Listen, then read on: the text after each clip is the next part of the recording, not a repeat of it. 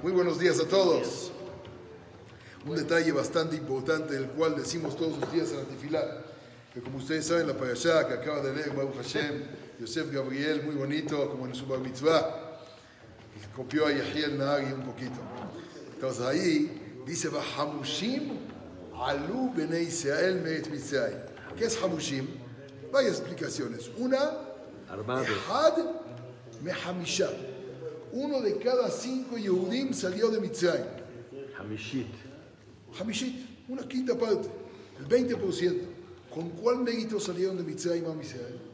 Dicen los Hajamim, lo que decimos todos los días en la tefilá, vaya aminu badonai Moshe. No es nada más suficiente que la persona tenga emuná en Hashem. El que tiene emuná en Hashem y le falta emuná en Hajamim, es como si no tiene emuná en Hashem.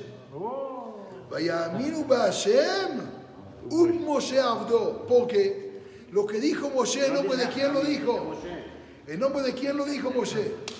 En nombre de Hashem. Los que confiaron en Moshe que dijo en nombre de Hashem Baraj, salieron de Mitzrayim. El que no confía en la palabra del Jajam y tiene duda de dónde la sacó, cuándo la inventó, seguramente viene de Argentina, de los Jajamim mencionados anteriormente. No, cuando una persona sabe que viene va Hashem, un Moshe. O Moshe y Hashem salimos de Mitzrayim.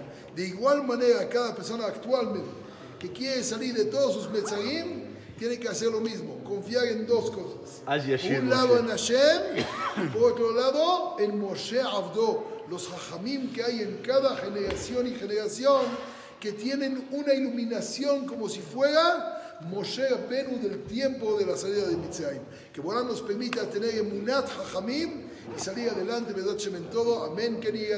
Amén.